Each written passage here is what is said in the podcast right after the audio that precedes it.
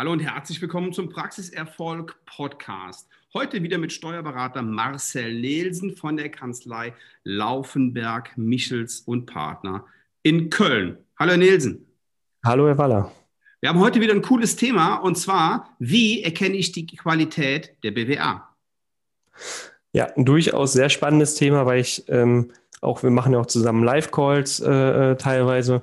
Und ähm, ich zeige dann ja auch immer so ein bisschen unsere BWA, warum, oder vielleicht einen Schritt zurück. BWA, was heißt BWA überhaupt? Wir wollen ja alle abholen. BWA heißt betriebswirtschaftliche Auswertung. Und das ist letztendlich, das sind letztendlich die Zahlen, die der Steuerberater idealerweise monatlich zur Verfügung stellt, vielleicht je nach Situation auch mal quartalsweise oder später, wobei ich der Meinung bin, das dürfte nicht weniger als quartalsweise sein.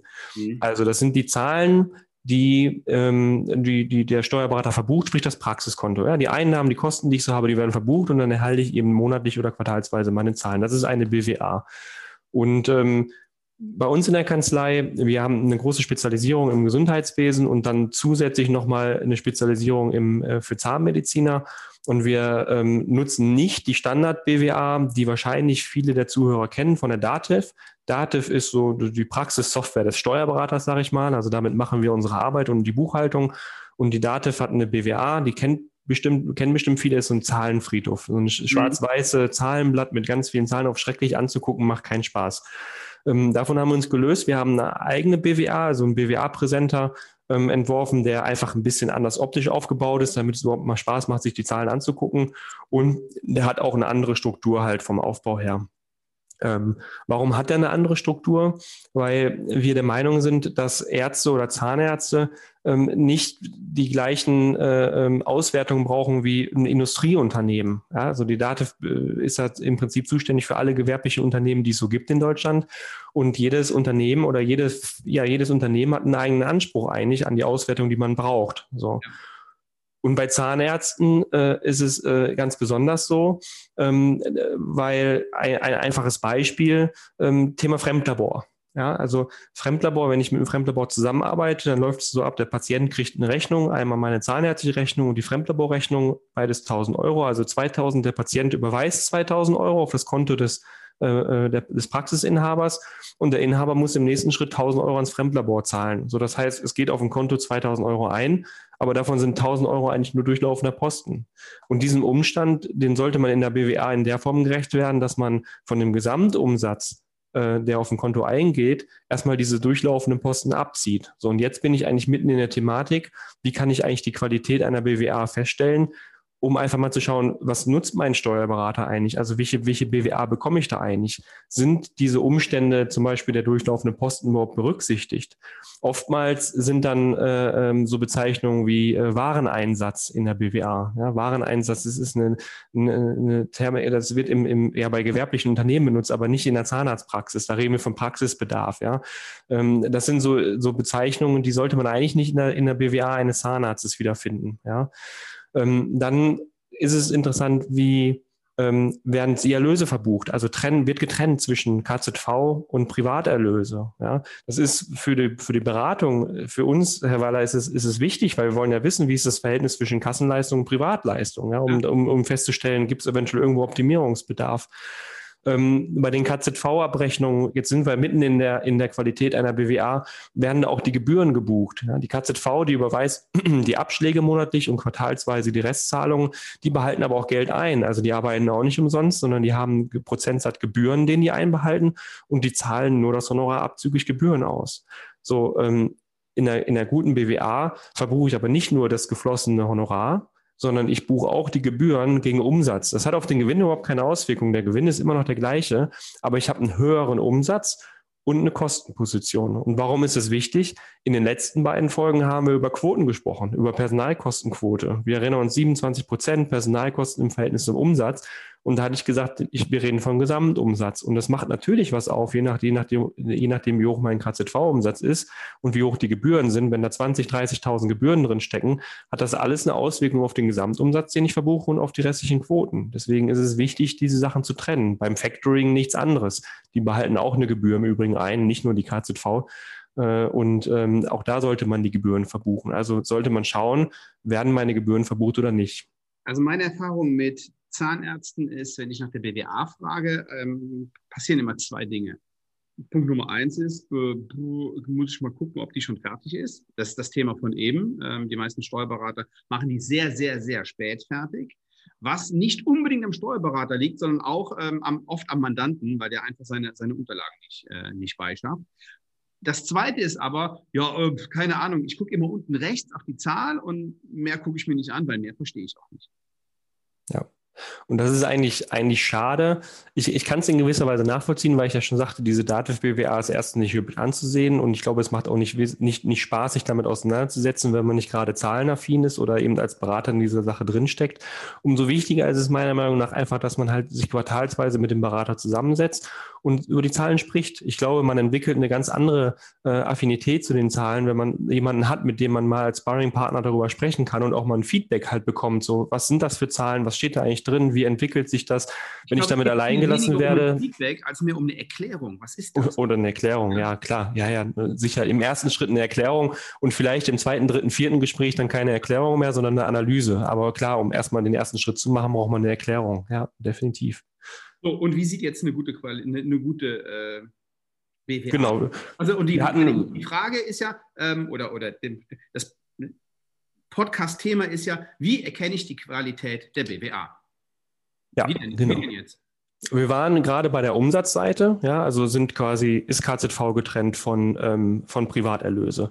Dann waren wir ähm, bei den durchlaufenden Posten, äh, wo ich gesagt habe, es ist wichtig, die durchlaufenden Posten abzuziehen, weil das ist, das ist kein Honorar des Zahnarztes, sondern einfach nur durchlaufender Posten. Also ist das Fremdlabor selber äh, gebucht sind äh, Implantate, Implantateinkäufe, sind die als durchlaufender Posten gebucht, weil auch die gebe ich eins zu eins an Patienten weiter.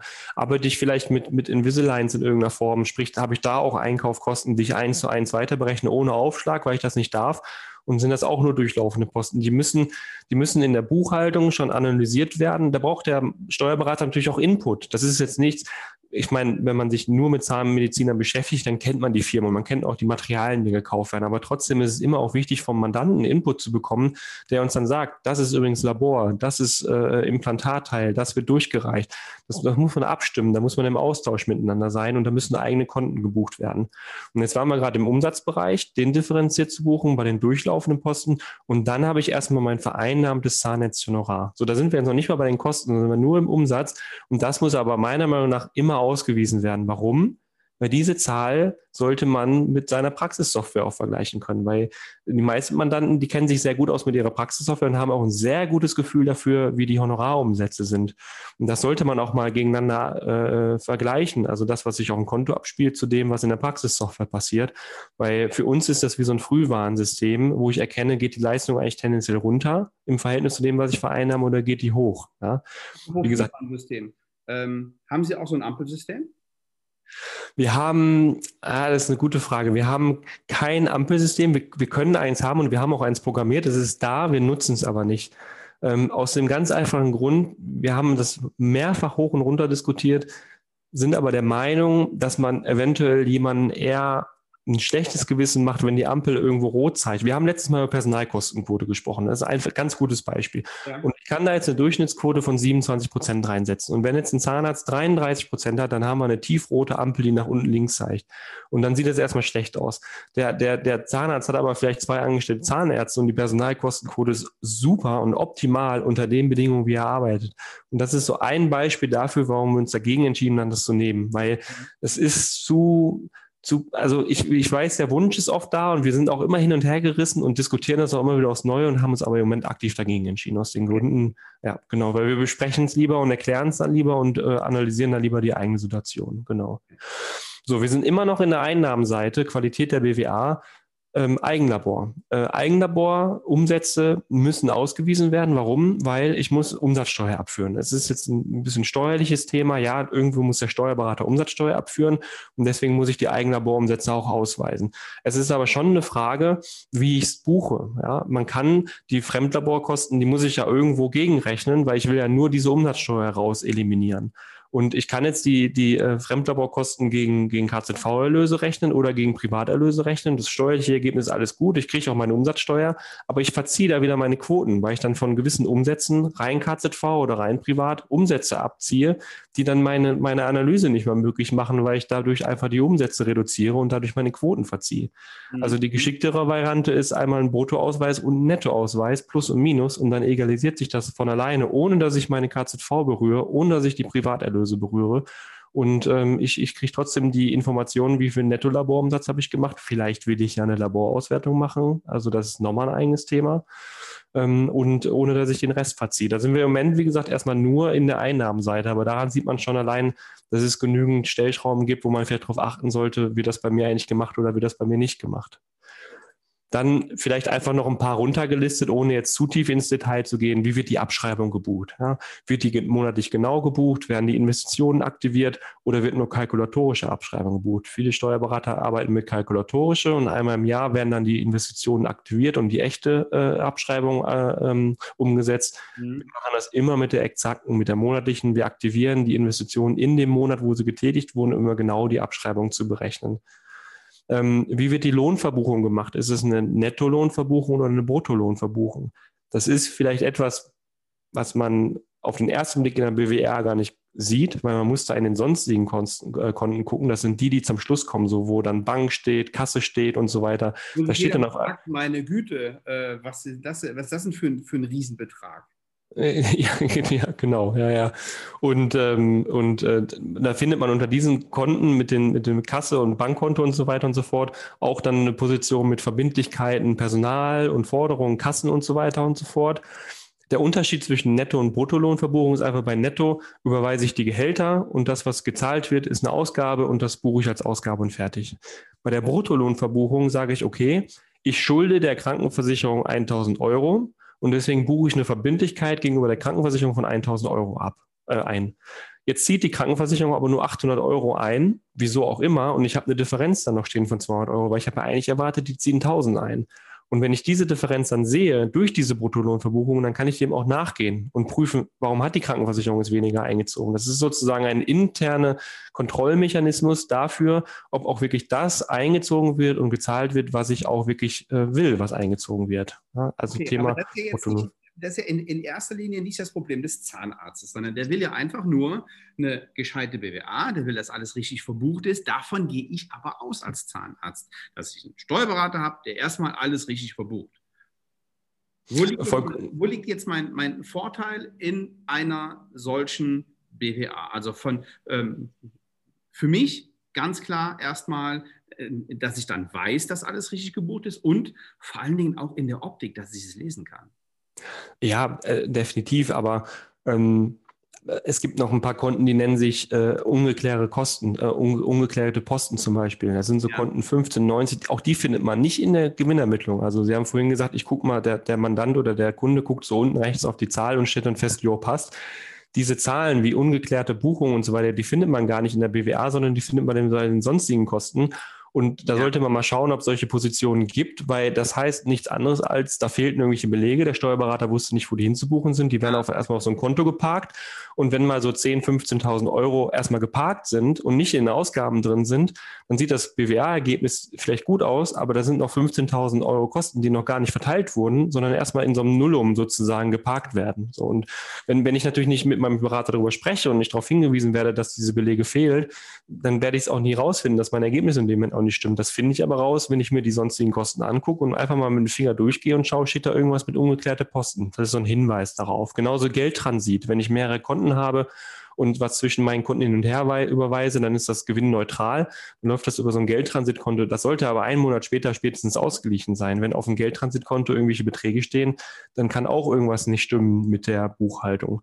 Generell vielleicht mal gucken, wie sind eigentlich die Beschriftungen in der, in der Buchhaltung bei den sonstigen Kosten? Sind alle Konten beschriftet? Gibt es Konten, die haben vielleicht gar keine Beschriftung? Auch das kommt vor, wo man sich fragt, okay, was ist da? Das ist eigentlich, was da gebucht wird. Das sind so, das sind alles Indizien dafür, wie in der Buchhaltung umgang, umgegangen wird. Ja, das sind Dinge, die ich als, als Mandant, als Arzt gar nicht mitbekomme oder sehe oder irgendwas.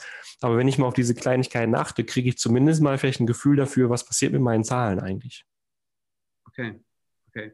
Ähm, eine Sache, die mir auch immer wieder auffällt, ist, wenn ich mit, einem, äh, mit Zahnärzten rede, auch über die BWA, dann haben die einen diesen Zahlenfriedhof und die anderen haben so grafische Darstellungen und finden das ganz toll. Ist nicht immer ein Vorteil, weil ich habe schon mal eine gesehen, dann kommt dann für eine, eine BWA für einen Monat ein riesen dickes Buch und dann hat auch keiner Lust mehr reinzugehen. Wie machen Sie das?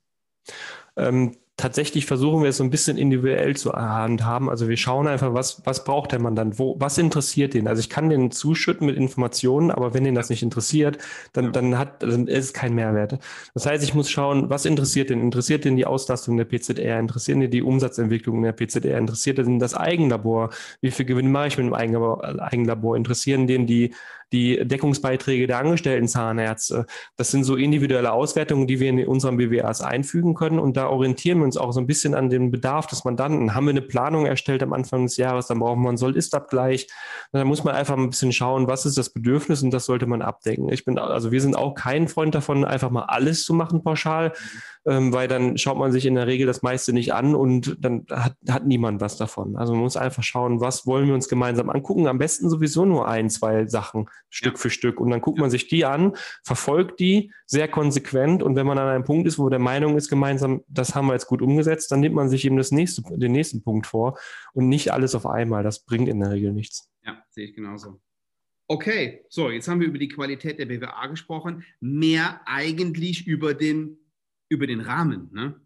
Weil ja. Nicht, nicht über den qualitativen Inhalt der BWA gesprochen. Da mich persönlich dieses Thema aber noch viel mehr interessiert als der, als der Rahmen drumherum, ähm, ja, lade ich Sie ein, dass wir ähm, nochmal die ein oder andere Episode machen, in der wir über inhaltliche Zahlen sprechen. Haben wir beim letzten Mal, vorletzten Mal schon gemacht mit der Personalkostenquote. Ich denke, wir kriegen da noch das ein oder andere interessante Thema hin, oder? Ja, definitiv. Super. Und wenn Sie Fragen haben, was das Thema BWA, Mitarbeiterquote, Zahlen, Steuerberater angeht, dann finden Sie die ähm, Kontaktdaten vom Marcel Nielsen von der Steuerkanzlei ähm, Michels Laufenberg und Partner unten in den Show Notes. Und wenn Sie sagen, ich möchte inhaltlich an, an meiner BWA arbeiten, das heißt, ähm, ganz besonders den, den allerbesten Hebel Umsatz- und Gewinnsteigerung oder Sie suchen neue Mitarbeiter, dann bewerben Sie sich einfach auf eine kostenfreie Strategie-Session auf svenwaller.de. Ich freue mich, wenn Sie nächste Woche wieder mit dabei sind. Bis zum nächsten Mal. Tschüss, Herr Nielsen. Tschüss, Herr Waller. Bis dann.